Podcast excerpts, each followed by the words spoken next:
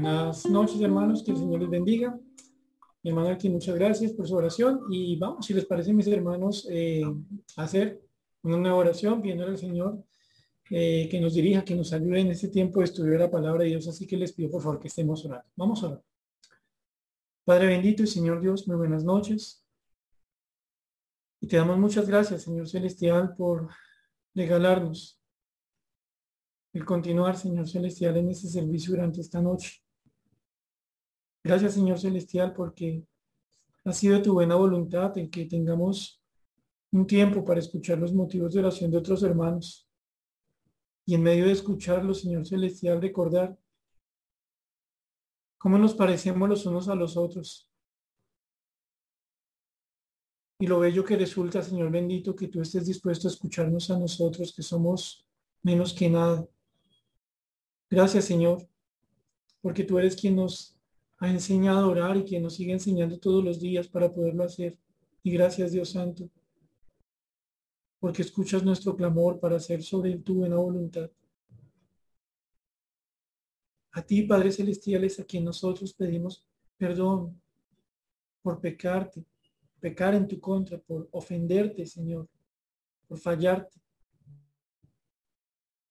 Perdónanos, Señor bendito, porque muchos de estos pecados, Señor, son a pesar de conocer cuál es tu voluntad y lo mucho que tú aborreces el pecado. A veces pecamos por ignorancia, pero tristemente muchas otras veces pecamos en franca y abierta rebeldía, Señor. Una actitud desagradecida en tu contra. Perdónanos. Por favor, Señor, regálanos tu palabra esta noche enséñanosla. Háblanos, Señor. Danos tener un corazón humilde, un corazón sabio, que por ende se humilla delante tuyo, porque entiende que quien va a hablar, Señor bendito, eres tú, y que nosotros necesitamos de tu instrucción, de tu enseñanza, de tu ayuda. Separados de ti nada podemos. Sin ti andamos en tinieblas. Sin ti es imposible un buen fruto. Sin ti la vida se pierde en inutilidad, Señor. Háblanos, enséñanos, Padre. Y mira si alguno de los que han de escuchar este mensaje que tú nos quieres dar, si alguno no te conoce, Dios, haz que estas palabras, Señor bendito, sean esa forma, Señor bendito, en que obras en su vida, que le des entendimiento, que, que le ayudes a creer para salvación, Señor. Habla, Señor bendito, a tu pueblo. Señor, oramos a ti por tu misericordia, por tu favor, por tu ayuda, por la capacitación que solo tú con tu Santo Espíritu puedes dar. Por vivir tu palabra, Señor Celestial, oramos. Oramos agradecidos en el nombre del Señor Jesús. Amén. Mis hermanos, de nuevo buenas noches, que el Señor les bendiga. Pues eh, ustedes recordarán que ya hace algunos miércoles el Señor nos regaló comenzar el estudio de la oración tipo, la oración eh, que se conoce como el Padre Nuestro. Eh, si ustedes lo quieren, por favor, váyanse desde ya Mateo capítulo 6. Y veíamos eh, en las reuniones anteriores en que hemos podido hacer este estudio, estas cosas que el Señor ha dicho que no son una verdadera oración que no deben estar en el corazón de uno que realmente está aprendiendo a orar según la voluntad de Dios. Y el Señor nos habló contra la hipocresía, contra esa máscara que una persona que cree que está agradando a Dios se pone para hacer algo que según él es para agradar a Dios, pero que en el fondo solo es porque está engañado por su propio corazón y lo que está haciendo es buscar algo para sí mismo, algo que genera un fruto, una recompensa, en el mejor de los casos un aplauso por parte de aquel que le escucha en, la oración. Y también el Señor eh, nos decía a nosotros que nos debíamos cuidar de la vana repetición, de este hacer uso de palabrería sin sentido, como si realmente Dios no supiera de lo que nosotros tenemos necesidad, a pesar de que siendo eh, francos o sensatos, pues Dios conoce nuestras peticiones antes de que nosotros se las presentemos. Recuerden ustedes, mis hermanos, que el contexto en que se da esto es un contexto en el que el Señor viene enseñando sobre prácticas, hábitos espirituales que son gratos delante del Señor. Teníamos ahí otro hábito que es el del ayunar y otro hábito como es el de ofrendar. Y a su vez ustedes recordarán, mis hermanos, que el contexto de esto es este muy conocido Sermón del Monte, precisamente respecto del cual eh, tomábamos los primeros versículos ahí en Mateo capítulo 5 para recordar a quienes está el Señor enseñando a orar. Por eso decíamos, entrando un poco más en la materia del día de hoy, a leer estos versículos que conocemos, repito, como la oración tipo, que esto está diciendo no es a cualquier persona. Eso no es para la persona que está satisfecha de sí misma, esto no es para el que se aplaude cuando piensa en sí mismo, esto no es para el autocomplacido, esto es para el humillado, esto es para el que reconoce que fue salvo por gracia y que necesita crecer en la gracia. Necesita una santificación, un proceso de crecimiento en el Señor que está relacionado con la gracia. Ese que reconoce su incapacidad delante de Dios, su absoluta miseria, clamando por salvación, mantiene ese corazón, mantiene esa realidad y entonces se sigue dirigiendo a Dios como una persona que en sí no tiene nada para ayudarse o para ayudar a otro. No tiene nada para agradar a Dios. Ese comprende que durante toda su existencia en esta tierra deberá reconocer una pobreza continua, una bancarrota continua respecto de la cual Dios en su bendita gracia siempre dará lo necesario para que esta persona, para que este hijo de Dios pueda hacer la voluntad de Dios en una absoluta dependencia de Dios. En este contexto de una persona que quiere conocer a Dios según Dios quiere ser conocido, es que nosotros encontramos, repito, esta oración tipo. Y entonces le pido por favor que releamos Mateo capítulo 6, vamos desde el versículo número 9, leamos hasta el versículo 15, si bien ustedes ya se dieron cuenta, pareciera que la oración va solamente hasta el versículo 13, pero seguramente veremos si el Señor lo quiere, los versículos 14 y 15. Y entonces dice el Señor, vosotros pues oraréis así. Estamos leyendo, repito, Mateo capítulo 6, versículo 9, donde de nuevo leemos lo siguiente. Vosotros pues oraréis así. Padre nuestro que estás en los cielos, santificado sea tu nombre.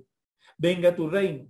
Hágase tu voluntad, como en el cielo, así también en la tierra. El pan nuestro de cada día, dánoslo hoy y perdónanos nuestras deudas como también nosotros perdonamos a nuestros deudores. Y no nos metas en tentación, mas líbranos del mal, porque tuyo es el reino y el poder y la gloria por todos los siglos. Amén. Porque si perdonáis a los hombres sus ofensas, os perdonará también a vosotros vuestro Padre Celestial. Mas si no perdonáis a los hombres sus ofensas, tampoco vuestro Padre os perdonará vuestras ofensas. En este punto, mis hermanos, eh, si bien estamos en, escuela dominical, yo quisiera hacerles una preguntita y darles ahí cinco segunditos, diez segunditos para que no haya un silencio eh, demasiado extraño. Y es, si ustedes tuvieran que eh, buscar, o mejor, encontrar el primer motivo o, la primer petición dentro del Padre Nuestro, ¿cuál dirían ustedes que es la primera? Entonces, Miren brevemente, como les digo, 5 o 10 segunditos y piensen ustedes ¿Cuál es la primera petición que el Señor Jesucristo nos enseña que debemos hacer cuando pensamos en el modelo de oración que Él nos enseñó? No solamente, ya lo decíamos en reunión anterior, para un judío que quería vivir eh, en el reino de Dios, teniendo a Cristo como su Mesías. No, esto es para todo aquel que ha de vivir en la voluntad del Señor, habiendo depositado su confianza en Jesucristo. Así las cosas dentro de esta enseñanza que Cristo nos hace respecto de la oración, ¿cuál es ese primer motivo de oración? Entonces pensemos un momentico nada más, cinco segunditos, se volvieron cuatro, son tres, son dos, un segundito nos queda y tal vez usted hizo un ejercicio y ya identificó lo que para usted es un primer motivo de oración. Tal vez para alguno de los presentes el primer motivo de oración se hace que encuentran ustedes comenzando el versículo Dios versículo 10. ¿Cuál? Venga tu reino. Pero a mi entender, la primera petición no es esta. Si ustedes se dan cuenta, ubicándonos sobre el versículo número 9, encontramos lo que, a mi entender, repito, es el primer motivo de oración que está revestido de, la coraza, de, de la apariencia de un deseo, de un anhelo. Pero cuando un anhelo se le presenta a Dios, ese anhelo presentado a Dios sencillamente es una petición. Cuando yo a Dios le presento los anhelos de mi corazón, lo que estoy haciendo es orar, lo que estoy haciendo es pedir. Por ende, les propongo a ustedes que veamos santificado sea tu nombre como la primer petición que el Señor Jesucristo enseñó que se debía formular, presentar teniendo en cuenta el esquema del Padre Nuestro. Así las cosas, nosotros encontramos que, recordando eh, eh, un poco lo que hablamos eh, el miércoles pasado, el Señor le dice a, estos discípulos, estas personas que están aprendiendo cómo es una relación con el Rey de los Reyes, cómo es la conducta de uno que es del reino de los cielos, aunque esté en esta tierra incluso, pues dice, ustedes van a orar cómo? Pues Padre nuestro que estás en los cielos, es el Padre de todos nosotros, el que nos provee, el que nos instruye, el que nos, el que nos da todo lo necesario para poder andar en su voluntad que está en los cielos y decíamos nosotros, no es un lugar distante, no es el lugar inalcanzable, es el lugar donde se encuentra Dios en su infinita soberanía, en su santidad, en su perfección, viendo todo y siendo soberano sobre todo. Es el lugar del trono de Dios, es el lugar de habitación de Dios, claro. Ambas son figuras simbólicas porque siendo Dios espíritu, pues obviamente nosotros entendemos que no lo podemos ubicar en un lugar como si tuviera un cuerpo y también por el hecho de que sabemos que Dios es infinito. Sus atributos apuntan a, lo que va más allá de toda comprensión y este universo no le puede contener. Pero si de alguna forma nosotros debiéramos entender cómo es el lugar de morada de Dios, nosotros lo vamos a entender como el lugar que está por encima de todo, como es el lugar que es digno de su presencia, como es el lugar desde el cual Él lo gobierna todo. Y en la palabra de Dios diríamos, se puede definir como los cielos. Siendo así, nos dirigimos a nuestro Padre que está en los cielos y lo primero que nosotros le pedimos es, santificado sea tu nombre. Cuando nosotros vemos este santificado sea tu nombre, comenzamos a pensar qué significa la palabra santificado. Y sé que ustedes, mis hermanos, comienzan aquí a hacer memoria de las clases eh, que han recibido, tanto en la iglesia como en los seminarios, en la BBN y en otros lugares donde el Señor ha enseñado su palabra. Y ustedes piensan, bueno, ¿qué es santificado? Listo. Santificado refiere, por un lado, algo que está apartado, algo que es consagrado, algo que es sin pecado o sea que esta primera petición apunta a algo que tiene que ver con que el nombre de Dios es apartado, consagrado, santificado. Y entonces ustedes y yo nos ponemos a pensar, wow, Señor Jesús, ¿por qué quieres tú dentro de una oración tipo, dentro de una oración que, que es a tu entender el mejor modelo de una oración. Recordemos, el Señor Jesucristo no está diciendo siempre orarán esto, sino que esto es lo que debe estar implícito en sus oraciones. Este es un modelo de lo que es orar correctamente a Dios sin que por ello tengamos que andar repitiendo. Recuerden que el Señor ha condenado las vanas repeticiones hace apenas un par de versículos. Pero si el Señor Jesucristo, que nos dice a nosotros que llamemos a Dios Padre, nos dice, oye, recuerden algo, este Padre tiene un nombre y ese nombre debe ser santificado. Ese debe ser su anhelo, su deseo, su oración. Uno se pregunta, Señor, ¿qué significa esto? Pues nosotros recordamos las porciones en la Biblia, en Isaías, en Apocalipsis, por ejemplo, donde vemos nosotros a seres angélicos diciendo santo, santo, santo. Algunos van a decir desde estas porciones que se está hablando de la Trinidad, santo uno como queriendo hablar del Padre, santo, segunda repetición hablando del Hijo, santo tres, tercera repetición hablando del Espíritu Santo. Algunos van a decir, mire, aquí se refleja la Trinidad. Otros van a decir, no es solo eso, sino especialmente que Dios quiere que toda persona reconozca que Él y solo Él es santo, apartado, consagrado, completamente puro, limpio, ausente de cualquier siquiera indicio de mancha. Ustedes pueden ponerse a pensar respecto de qué otros atributos Dios repite tres veces ese atributo.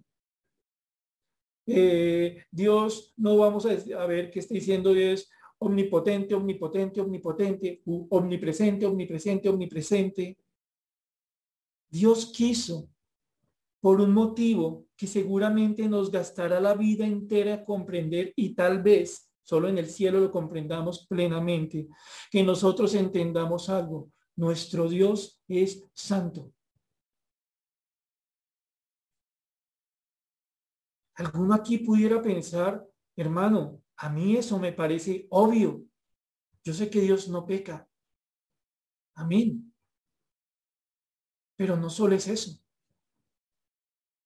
No solo habla de la perfección de la persona de Dios en cuanto a cualquier ausencia de maldad, de pecado, de mancha. No solo es eso. Es que nadie es como Dios.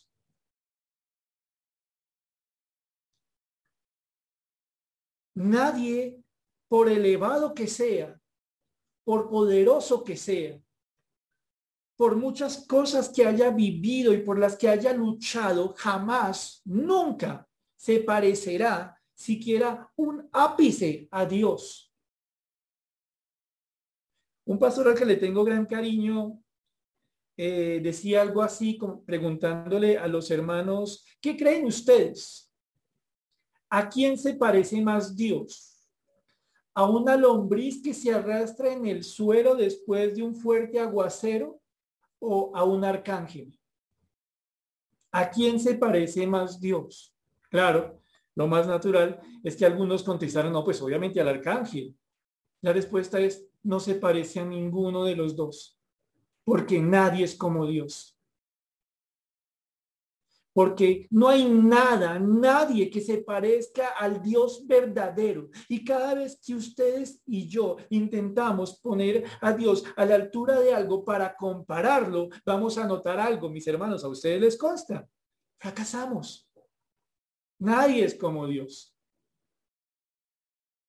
Alguno aquí pudiera en este momento preguntarse, hermano, pero la Biblia dice que nosotros fuimos hechos a la imagen y semejanza de Dios. Pero recuerden un asunto. Aquí no está diciendo Dios que Dios hizo a los hombres como pequeños dioses, sino que Dios en su misericordia, en su deseo de la eternidad, de tener comunión con unas criaturas llamadas hombres, nos permitió recibir como una sombra de sus atributos comunicables, de esas cosas en las que el hombre podía tener una, un parentesco que, que se parece a lo que es propio de una sombra, pero de ninguna manera el hombre es comparable a Dios. Ni siquiera Adán lo fue. Entonces, cuando nosotros encontramos aquí al Señor Jesucristo enseñándole a unas personas, repito, no eran ateas, eran personas que toda su vida habían estado inmersas en la religiosidad, estarían plenamente eh, identificadas con la realidad de que hay un Dios. Pero Jesucristo les va a decir en primer lugar a ellos y a nosotros, lo primero que debe estar en su oración es un anhelo, es un deseo que se convierte en una petición, en una convicción y en un propósito. ¿Qué, es esto? Que el nombre de Dios sea santificado. Que el nombre de Dios sea reconocido como no común. Cuando ustedes se ponen a mirar la palabra de Dios, ustedes van a encontrar en uno y otro lugar la idea de la consagración, de la santificación, que implicaba lo siguiente. Cuando el Señor santificaba, apartaba para sí, por ejemplo, unos utensilios para usarlos en el templo o una persona, sea para usarla como rey, como profeta, como sacerdote, lo que estaba haciendo era decirle al resto de personas que esta persona era separada, distinta a todas las demás personas, no por el utensilio en sí mismo o por la persona en sí misma, sino porque Dios lo había apartado y lo había apartado para sí, para el Dios Santo. Esta idea se extiende a la persona de Dios y lo vamos a ver en un momento. Cuando ustedes y yo pensamos en una de las consecuencias necesarias de que el nombre de Dios sea santificado, es que ustedes y yo, mis hermanos, tengamos en nuestra cabeza algo. Nadie puede ser como Dios en mi corazón.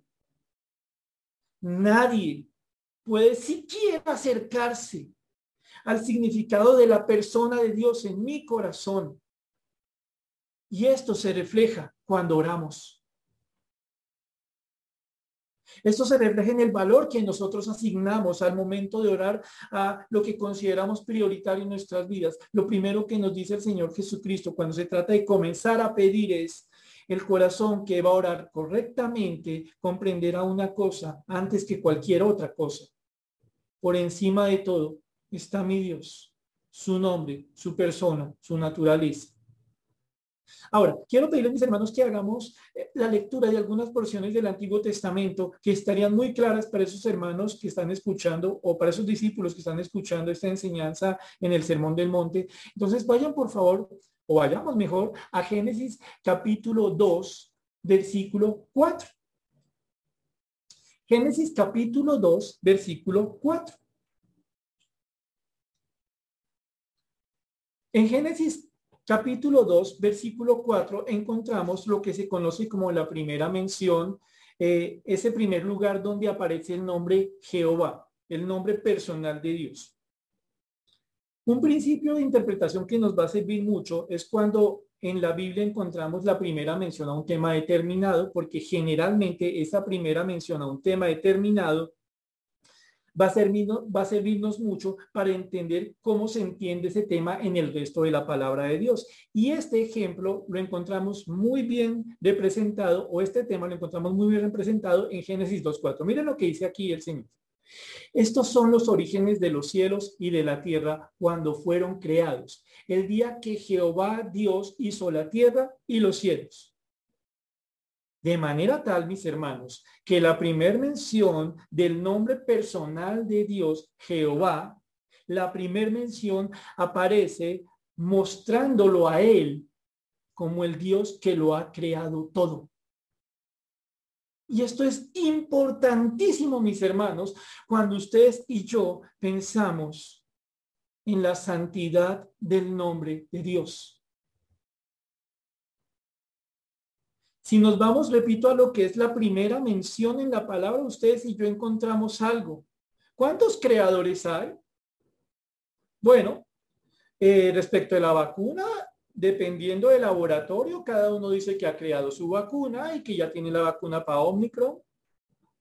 Respecto de eh, composiciones literarias, musicales, pues hay personas que afirman que crearon X o Y obras y ustedes saben, mis hermanos, que, que la palabra creador se asocia con demasiadas cosas que hace el hombre, pero seamos francos, mis hermanos, así crear, crear, que uno diga crear, crear, pues no. Porque cuando ustedes lo recuerdan, la palabra crear refiere a hacer todo de la nada. Es lo que se conoce como la creación ex nihilo, es decir, la creación que Dios hizo de todo lo creado desde la nada. Mientras que una persona que se llama creador en la actualidad pues toma los componentes de, del virus para estudiarlo. Entiendo yo que en algunos casos inactivan una parte y toman el resto para generar la vacuna o usan otros procedimientos. En el caso de, de un escritor, eh, toma ideas basadas en la realidad, toma la creatividad que Dios le dio, toma de aquí, toma de allá, todo lo cual no lo creó él, incluso las letras que usa para plasmar sus ideas. En el caso del pintor, toma una vez más una toma los colores, toma un pincel y en última ustedes se dan cuenta de algo. Solo uno. Y nadie más que ese uno. Creó todo de la nada. Ese es Jehová. Ese es el Dios verdadero. respecto del cual Jesucristo le decía a esos que se sentaron a escucharlo y a nosotros que lo volvemos a escuchar hoy día. Recuerden, no hay nadie como Dios. Él es el principio de todo. Él es y el que hace que las cosas sean. Es creador. Pensemos, verdad, en verdad mejor. ¿Quién puede pararse cerca de Dios y decir, yo también soy un creador?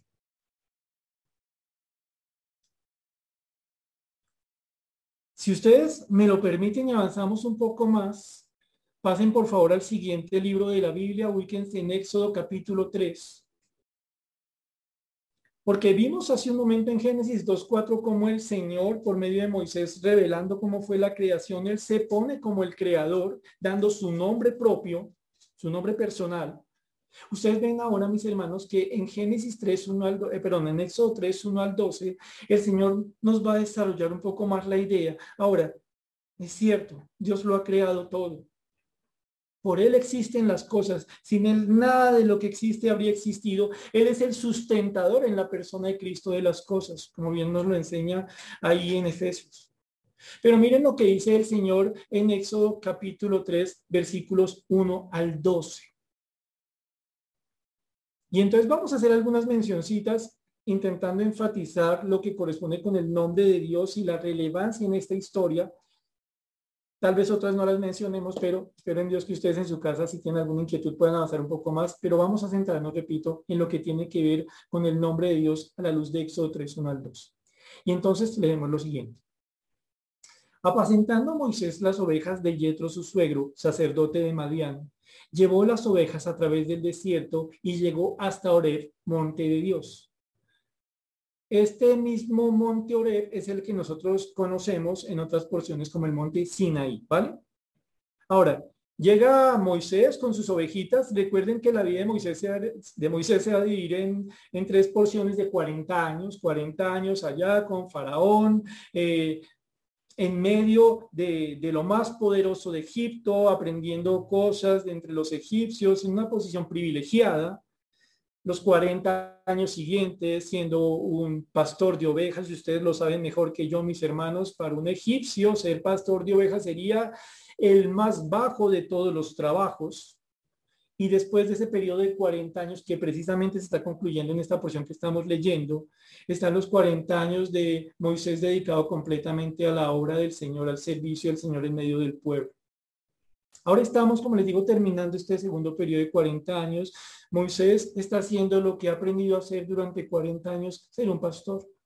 Lleva las ovejitas de su suegro, llega a un lugar que seguramente conocía de antes, este Oreb, monte de Dios, y vemos el versículo número 2. Y se le apareció el ángel de Jehová en una llama de fuego en medio de una zarza.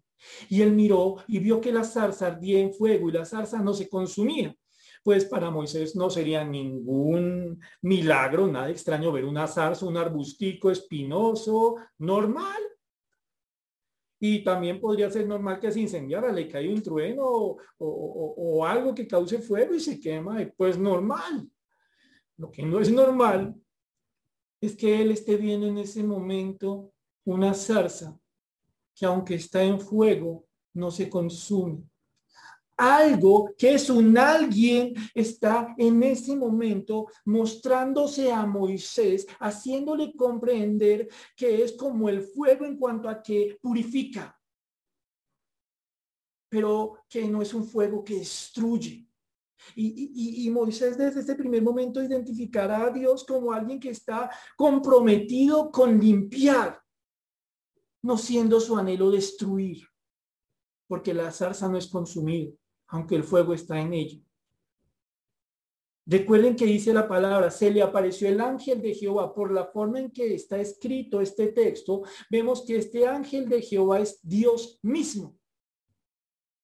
Seguimos en el versículo 3. Entonces Moisés dijo, iré yo ahora y veré esta grande visión, porque causa la zarza no se quema.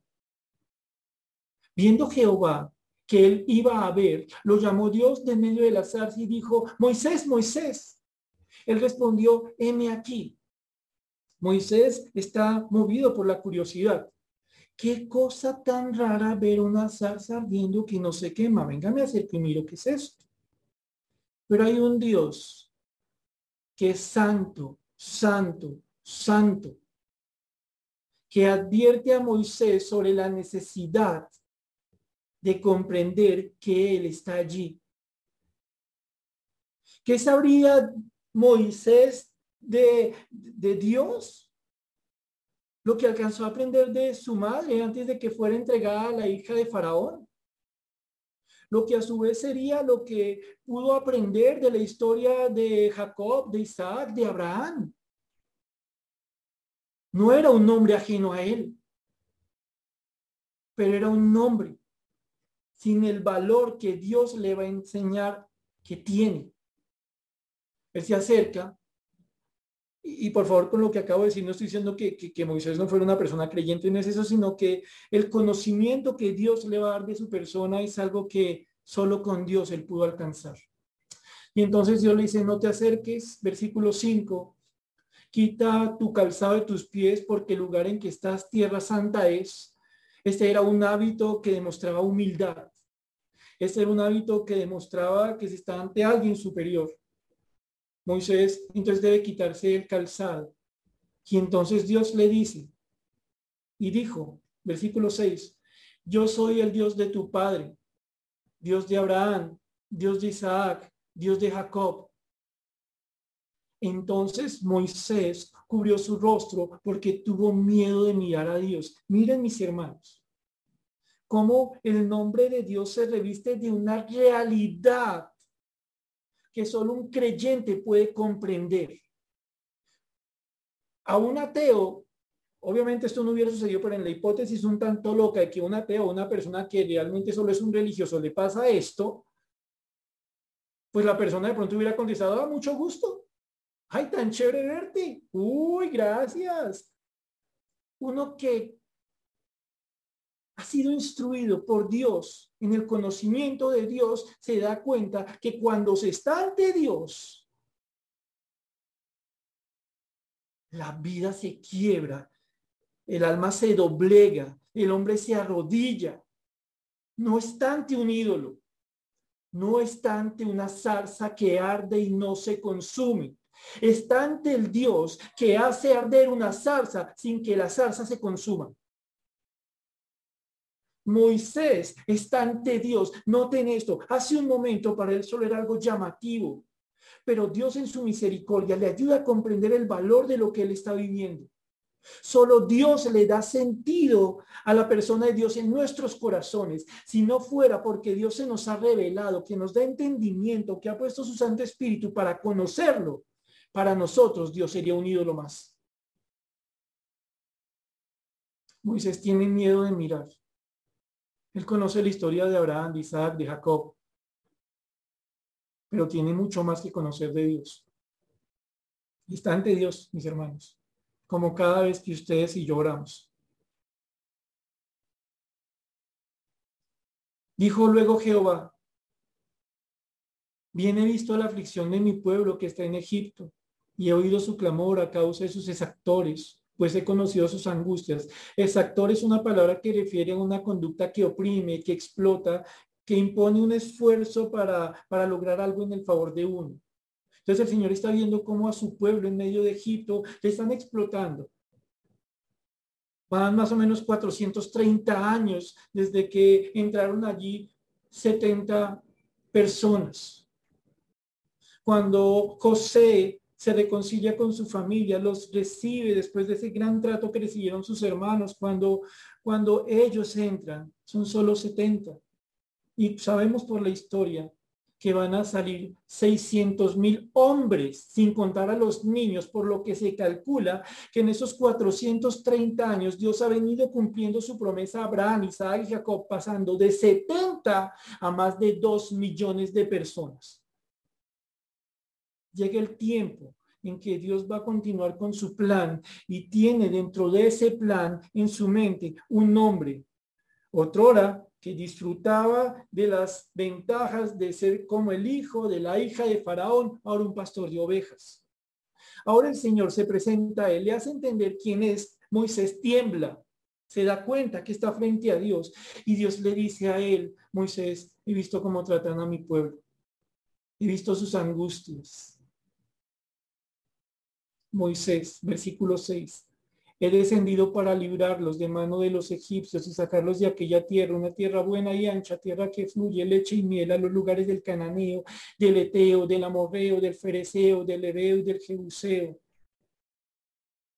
No, ellos no tienen escrituras de eso. No, no tienen la capacidad en sí mismos ni de escapar de Egipto, ni de acabar con cada uno de estos pueblos para tomar esta tierra. Ellos, todo lo que tienen es una promesa dada a Abraham, Isaac y Jacob, y por medio de ellos a todos los descendientes. Ellos tienen una promesa que nunca se ganaron, a la verdad, que ni siquiera pidieron, que Dios en su misericordia está recordándole a Moisés en este momento momento de opresión, de tristeza. Yo sé, y tal vez ustedes lo han escuchado, que algunos dicen, no, no es cierto. En Egipto los israelitas eran bien tratados, tenían una buena vida. No, mis hermanos. Eran esclavos. No tenían cómo cambiar esto. Todo lo que tenían era la promesa de Dios, que solo el Señor conoce cuánto habían podido olvidar tras 430 años. Dice el versículo 9. El clamor pues de los hijos de Israel ha venido delante de mí y también he visto la opresión con que los egipcios los oprimen. Le dice Dios a Moisés, ven por tanto ahora y te enviaré a Faraón para que saques de Egipto a mi pueblo, los hijos de Israel. ¡Wow! Este Dios, el Dios verdadero, que como lo leímos en Génesis, se muestra como lo que es el Dios que lo ha creado todo, decidió tener un pueblo, un pueblo insignificante entre las demás naciones, un pueblo que comenzó con un par de ancianitos, un pueblo sin méritos, un pueblo que cuando revisa la historia de sus patriarcas encuentra pecado tras pecado, defecto tras defecto, un pueblo sin méritos. Una vez más, todo lo que ese pueblo tiene es un buen Dios, mis hermanos, esa historia se parece mucho a nosotros, ¿cierto?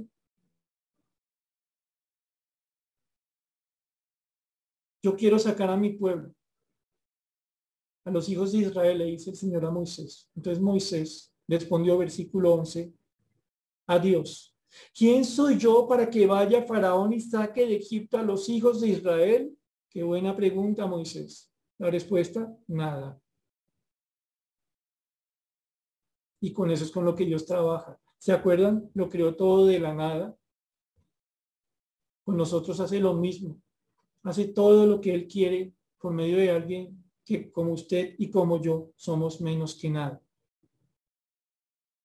Señor, el Señor Dios, que se está dando a conocer a, a, Moisés de una forma en que no creo que lo conociera antes, le dice versículo 12 y él respondió, ve, vaya Moisés, yo estaré contigo. Ay, mis hermanos, el Dios infinito que le creó todo de la nada, quien es santo, quien es justo, quien es perfecto, quien es bueno, le dice a un hombre como ustedes y como yo, que va a estar con nosotros por su bendita misericordia por tomarnos para Él, para cumplir sus propósitos. Dice, ve porque yo estaré contigo y esto te será por señal, señal de que yo te he enviado. Cuando hayas sacado de Egipto al pueblo, serviré a Dios sobre este monte. Este Dios que se está presentando a Moisés para cumplir por medio de Moisés sus propósitos, no solo en el pueblo, sino en Moisés, le dice a Moisés, Moisés, tranquilo, hombre. Yo lo tendré en este monte junto con el pueblo y ustedes me estarán sirviendo a mí. La garantía de que va a cumplirse lo que yo le digo no está en usted. Usted me acaba de decir por vía de una pregunta que usted es nada. Tranquilo, yo me encargo. Mi palabra de por medio, que en este pueblo, en este monte, usted estará sirviendo a Dios una vez saque este pueblo al que lo envió a sacarlo.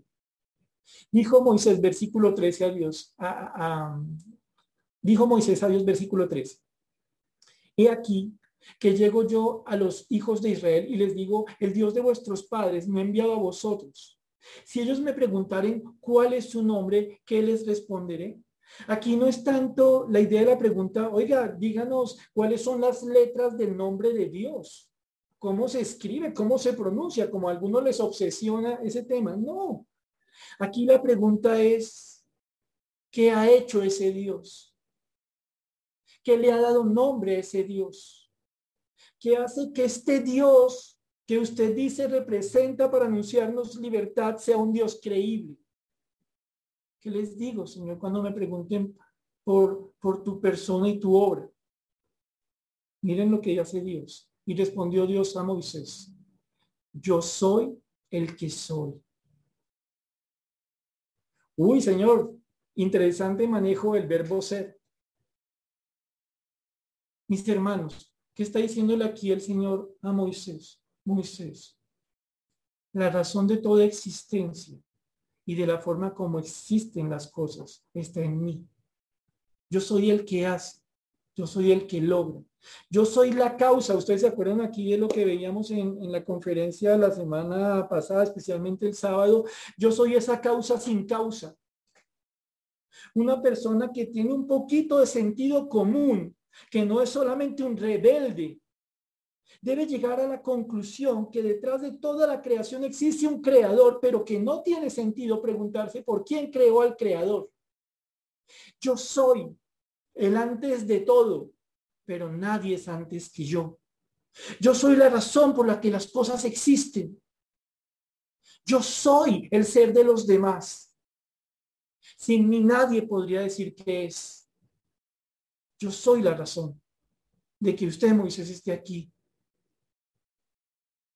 que no muriera por el decreto de, Faraón, de que lo encontraron en ese barquito y que lo encontrara fijo la hija de Faraón, que lo tuviera que criar en principio su propia mamá.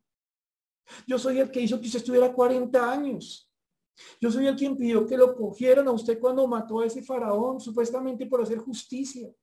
Yo soy el que le enseñó a ser pastor durante 40 años. Yo soy el que usó su pastorado de ovejas para llegar aquí, hablar con usted y hacerlo el pastor de mi pueblo. Yo soy. De, nuevo, 14. Respondió Dios a Moisés, yo soy el que soy. Y dijo, así dirás a los hijos de Israel, yo soy, me envió a vosotros. Entonces nos damos cuenta, esto no es un asunto del verbo ser, es un asunto de la existencia del Dios que hace que las cosas sean. Además dijo Dios a Moisés, así dirás a los hijos de Israel, miren de nuevo el nombre personal de Dios. Repito, además dijo Dios a Moisés, así dirás a los hijos de Israel, Jehová, el Dios de vuestros padres, el Dios de Abraham, Dios de Isaac, Dios de Jacob, me ha enviado a vosotros. Miren eso tan lindo. Este es mi nombre para siempre. Con él se me recordará por todos los siglos. Moisés, cuando te pregunten o actúen como si no entendieran quién está detrás de lo que está pasando en la salida de Egipto, en la llegada a la tierra prometida, cuando se pregunten qué está pasando, recuérdales algo. La razón no es ser Israel. La razón es que le pertenecen a Dios como su nación llamada Israel la razón de que se cumplieran las promesas de Abraham, Isaac, Jacob, a sus descendientes, no está en Abraham, Isaac, Jacob y sus descendientes, sino en el Dios que hizo que ellos fueran destinatarios de sus promesas. Mi nombre, Moisés, es Jehová. Este nombre está asociado con yo soy. Moisés, dígale a ellos que seguramente han escuchado mi nombre antes este es mi nombre para siempre. Como ustedes lo saben, mis hermanos, el Señor va a obrar durante un larguísimo tiempo con este pueblo hasta que ellos puedan comprender un poco más que el nombre de Dios no es el simple conjunto de letras que pudiéramos encuadrar en un, himno, en una calcomanía, en una manilla, en una cadena. Eso no es lo importante del nombre de Dios. Cuando hablamos del nombre de Dios, estamos hablando de su persona, su naturaleza, su esencia, quién es Él. Todo lo que eso significa para quienes hemos puesto nuestra confianza en Él. toda la seguridad que podemos tener en Él cuando vemos las circunstancias más difíciles, cuando encontramos las más grandes luchas, cuando nos descorazonamos al ver quiénes somos, cuando nos preguntamos cómo es posible que en mi vida se pueda cumplir lo que tú dijiste, Señor, no tiene sentido para mí, Filipenses 1.6, estando persuadido de esto, que el que comenzó en vosotros la buena obra la perfeccionará, Señor, sé quién soy. Y desde este punto solo te digo, Señor, que no tengo esperanza. Es imposible.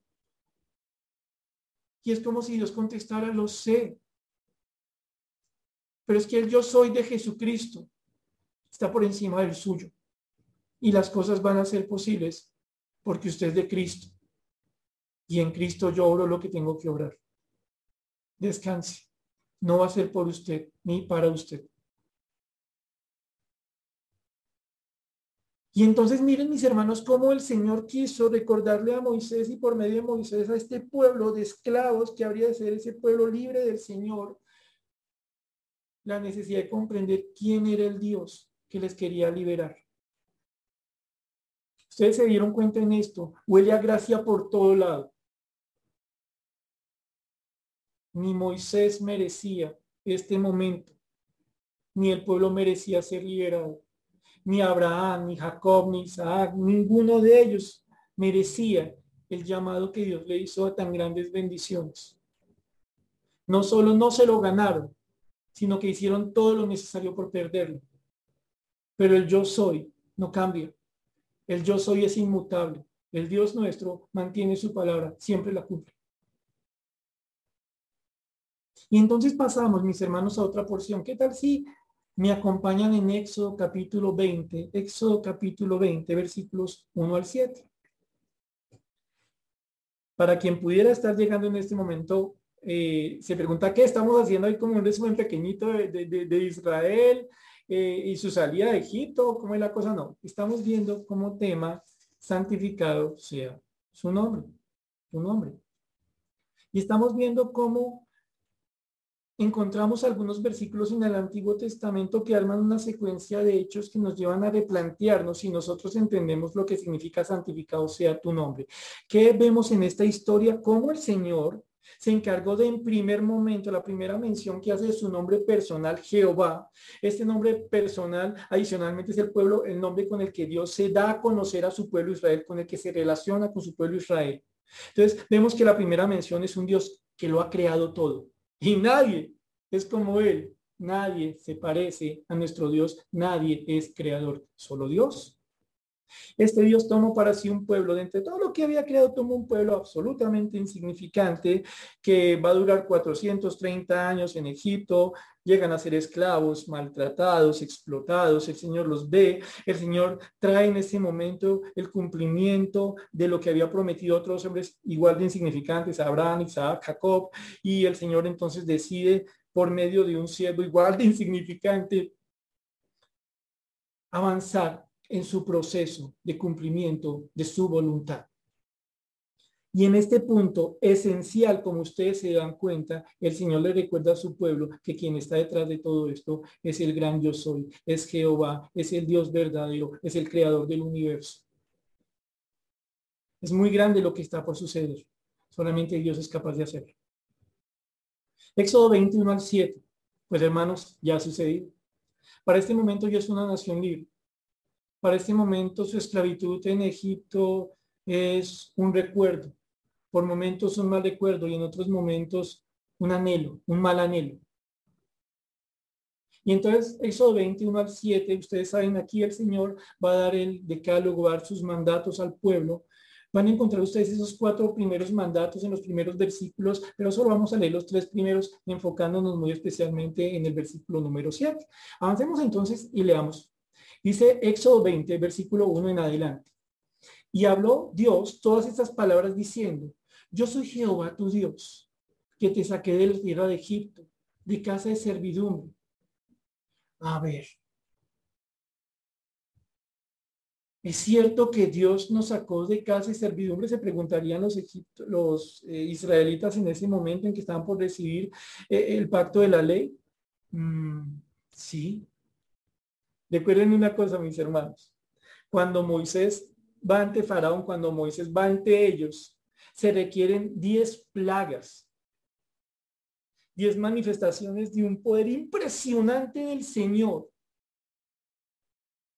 que por un lado doblegarán a Faraón, vencerán a Faraón, aunque Faraón nunca se rindió. El peor de los perdedores. Qué forma tan triste de perder. Aplastado, ahogado con los suyos debajo del mar rojo. Pero Dios también, por medio de todos esos actos de poder, le estaba recordando a su pueblo que Dios era Él. Al punto que cuando ellos celebran la Pascua, Él les va a establecer eso como un, como un estatuto perpetuo, algo que deberían recordar constantemente, constantemente deberían recordar, fuimos esclavos y uno que es Dios nos rescató, nos dio libertad para hacernos su pueblo, para que saliéramos a servirlo. Sí es cierto, Dios nos sacó de Egipto, pero no para hacer lo que nosotros quisiéramos, sino para hacer su voluntad. Entonces Dios les dice, versículo 3, no tendrás dioses ajenos delante de mí, no te harás imagen ni ninguna semejanza de lo que está arriba en el cielo, ni abajo en la tierra, ni en las aguas debajo de la tierra. No te inclinarás a ella, a ellas, ni las honrarás, porque yo soy Jehová, tu Dios, fuerte, celoso, que visito la maldad de los padres sobre los hijos hasta la tercera y cuarta generación de los que me aborrecen y hago misericordia millares a los que me aman y guardan mis mandamientos. Si ustedes toman Éxodo 20 como un capítulo suelto, como un capítulo puesto al azar, uno dice, bueno, son mandatos y se entiende y qué buenos propósitos, pero pues uno entendería aquí entre nos que pues de pronto un israelita decía hacerse un becerrito de oro o, o que decía hacerse una figurita de madera o una piedrita porque pues claro, Dios dice esto, pero otro Dios podría decir otra cosa, ¿no? Eh, una cerita podría decirme, oiga, montenme un templo ahí en ese lugar alto, debajo de este arbolito y pues eh, como cada Dios dando su opinión. Y este pensamiento es el que está en muchas personas en la actualidad. Para muchas personas en la actualidad, Dios es todo menos el Dios verdadero. Para muchas personas en la actualidad, Dios, el Dios verdadero, es un Dios más. Es, tan un Dios más que, que hablan de Dios eh, en términos de el Dios de los cristianos, fue el Dios que crearon los cristianos. Es un ídolo que inventaron, le pusieron un nombre, le hicieron una historia que llegaba hasta el Hijo de Dios en la cruz, porque los cristianos son así como amantes de la muerte, esos tipos son como extraños y se inventaron que tenía que resucitar y son como raros, pero normal, normal. Cada loco con su cuento. Ellos inventaron este Dios, los islamitas este, los budistas este, normal. Ese pensamiento está en muchas personas que no conocen a Dios y ustedes lo han escuchado representado en otras cosas con expresiones como todos son lo mismo. Eso las religiones se los inventaron los hombres, pero en última, si existe un Dios, es el mismo Mahoma, el mismo Jehová, el mismo Buda, solo que le cambiaron los nombres. Pero si una cosa el Señor nos pone a pensar cuando leemos Éxodo 20, 1 al 7, por lo menos, es que Dios se ha encargado de demostrar, de acreditar, de tumbar cualquier duda de que alguien es como Dios. Cuando los israelitas llegan a este punto a recibir la ley de Dios, ellos tienen una historia con Dios que les permite comprender algo. Nadie es como Dios. Cuando Dios me dice a mí que no tenga un Dios ajeno delante de él, es como si me dijera no sea loco. Usted sabe que son los dioses de Egipto. ¿Y sabe para qué le sirvieron a los egipcios? No se va a hacer imagen de nada. No va a intentar hacerse una imagen a la cual adorar. Porque solo Dios merece adoración y nadie es como Dios. No rendirá usted su corazón, su vida, su adoración, su respeto a ningún ídolo. Porque yo soy Jehová, tu Dios. Fuerte, celoso, te lo he mostrado Israel. Te lo he mostrado cristiano. Estos no son mandatos sacados de la nada. Esto es un asunto que es natural al tener una historia con Dios. Versículo número 7. No tomarás el nombre de Jehová tu Dios en vano, porque no dará por inocente Jehová el que tomare su nombre en vano. El Señor aquí, dando los mandatos, les pone a pensar en algo a ellos que deben tomar como un pensamiento que se convierte en una convicción del alma. Este pensamiento es el siguiente. Si usted sabe quién soy yo, si le he permitido conocerme como se lo he permitido, ha visto mi poder, ha visto mi fidelidad a la palabra, ha visto cómo yo soy, cómo yo actúo. ¿Cierto que a usted no se le va a pasar por la cabeza tomar mi nombre a la ligera? La palabra vano significa aquello que no tiene un valor, aquello que es engañoso, aquello que es un fraude, aquello que es vacío. ¿Cómo podría un israelita que conoce lo que Dios ha hecho por él, tomar el nombre de ese Dios como algo inútil, vacío, engañoso. Cuando por encima de todo, Dios es el gran yo soy. Dios no es una posibilidad, Dios es la realidad, Dios es la verdad. Por eso Dios le dice aquí a este pueblo, no tomaré por inocente o limpio a ninguno de ustedes que quiera tomar mi nombre como inútil, vacío, fraudulento, engañoso. Porque ustedes sí me conocen. Porque ustedes saben quién soy yo. Y es aquí donde nosotros nos preguntamos. Si cuando pensamos en la persona de Dios, en su naturaleza, en su nombre, Él está, su persona, su nombre, su naturaleza, su esencia, en el lugar que está, o tal vez por momentos.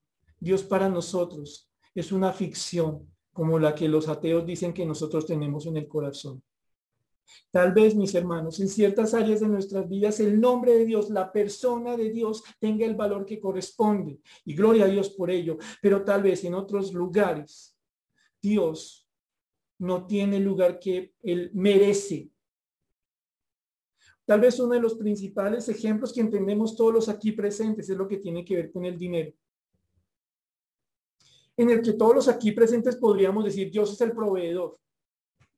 Pero seamos francos, a menudo nos da mucho miedo que el Dios pesos se nos vaya. Nos asusta perder la comunión con el Dios tarjeta de crédito, débito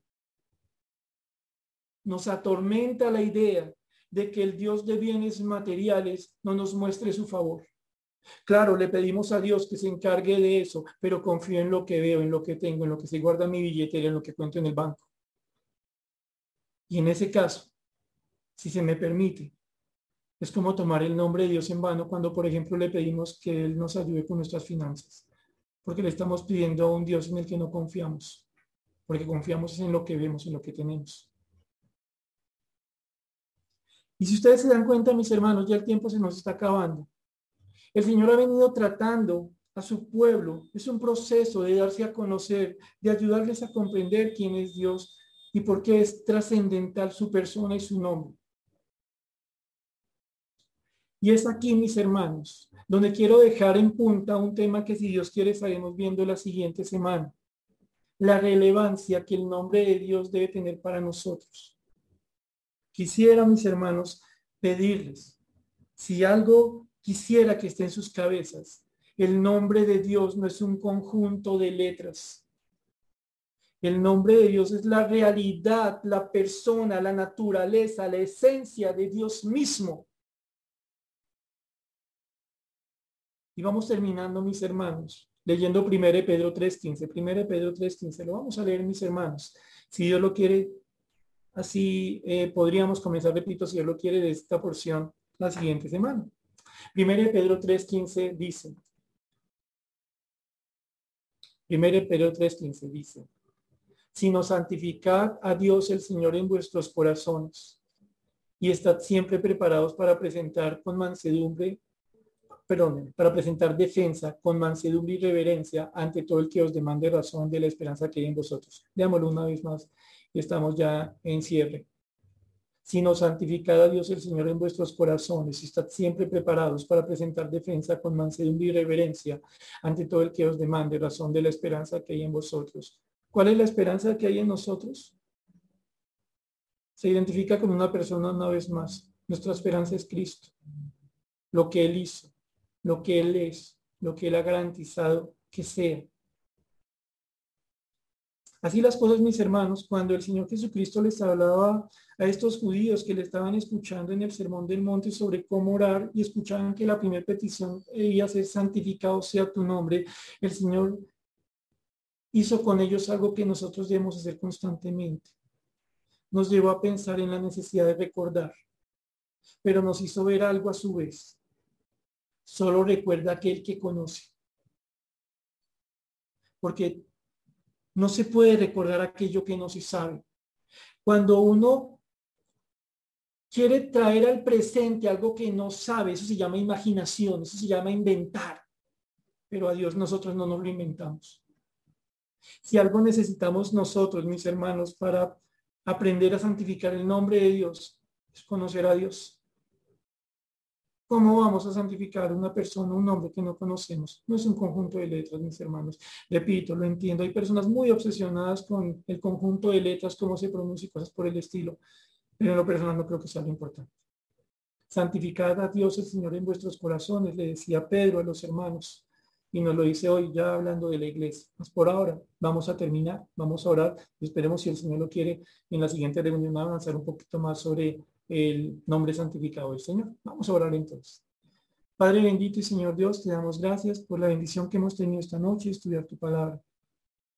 Porque en tu santa misericordia, Señor, nos estás enseñando a orar. Y te damos gracias, Señor, porque lo que hemos aprendido de la oración, lo hemos aprendido de ti. Pero en parte de la oración, al aprenderle, hemos aprendido que todo el tiempo necesitamos que tú nos enseñes. Y hoy te damos gracias porque nos has recordado algo que nuestro corazón debe tener un anhelo, que tu nombre sea santificado. No que nosotros lo hagamos santo, sino que nosotros reconozcamos que tú eres santo, santo, santo, que nadie es como tú. Creador Dios bendito, todopoderoso. El santo que abierta a los cautivos. El todopoderoso que ayuda a los débiles. El fiel que no olvida su palabra el justo que ayuda al inocente, el justo que hace al inocente con la justicia del Señor Jesucristo. Tú, bendito Señor, eres nuestra necesidad. Conocerte es lo más importante para nuestras vidas. Y en medio de tantas cosas que podríamos pedirte, queremos pedirte, Señor, que no nos permita, Señor, poner nada a la altura de tu bendito nombre, tu bendita persona. Ayúdanos, Señor, a santificar tu nombre para ayudarnos a conocerte cada día más. Oramos a ti, Señor, dando gracias en el nombre del Señor Jesús.